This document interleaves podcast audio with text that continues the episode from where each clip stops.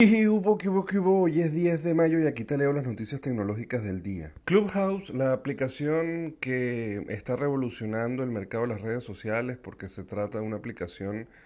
pues que genera una especie de cuartos en el que pueden únicamente hablar, son como salones donde hay un moderador y una serie de escuchas que oyen al más parecido una radio FM porque no pudiéramos decir que son como los podcasts, porque lo, solamente lo puedes ver en tiempo real y de hecho no se graban ni los puedes ver en diferido. Bueno, el hecho es que lo que tienes un año y pico eh, de haber sido creada y solamente está bajo la modalidad de invitaciones en dispositivos iOS, o sea, dispositivos iPhone. Ya ellos habían anunciado que a finales de este año o precisamente para verano del 2021 ya iban a comenzar a lanzarlo en Android, pero ahorita tuvimos la sorpresa de que ya están haciendo pruebas en Estados Unidos en ciertos usuarios Android que ya tienen una versión beta y están haciendo pruebas de manera progresiva bajo la modalidad modalidad de invitaciones todavía.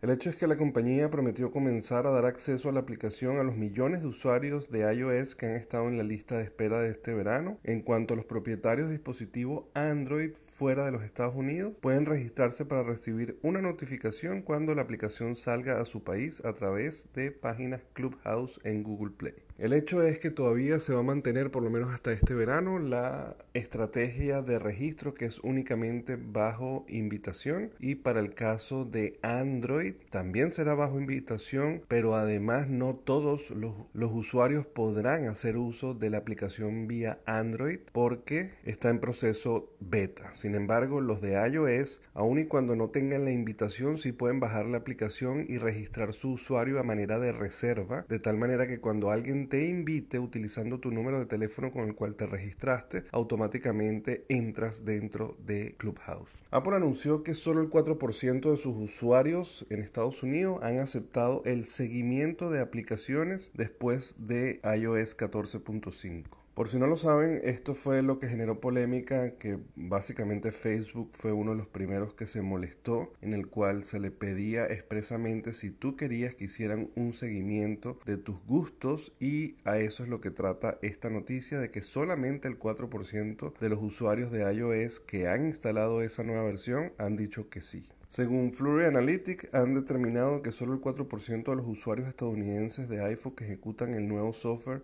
optaron por el seguimiento de aplicaciones en los primeros 12 días después de su llegada. Esta tasa de aceptación aumentó al 12% en todo el mundo, pero aún está claro que la mayoría de las personas rechazan la solicitud cuando reciben la interacción. Si bien no hay garantía de que esta tasa se mantengan igual, ayudan a explicar el por qué Facebook ha atacado a los cambios de privacidad de Apple desde que se anunciaron en 2020. La red social parece estar a punto de perder un gran parte de sus datos de orientación de anuncios de iOS y eso a su vez podría perjudicar los importantes ingresos publicitarios que tiene la empresa. Bueno, veremos cómo afecta esto a Facebook y cómo nos beneficia a todos los demás y lo veremos en los próximos días a ver cómo se responde todo, incluso las acciones de Facebook. Bueno señores, muchísimas gracias por el apoyo. Ya saben que me pueden conseguir en todas las redes sociales como arroba el circuito y se pueden suscribir al canal de YouTube o de Spotify para que reciban estas notificaciones todos los días. Nos vemos mañana. Bye bye.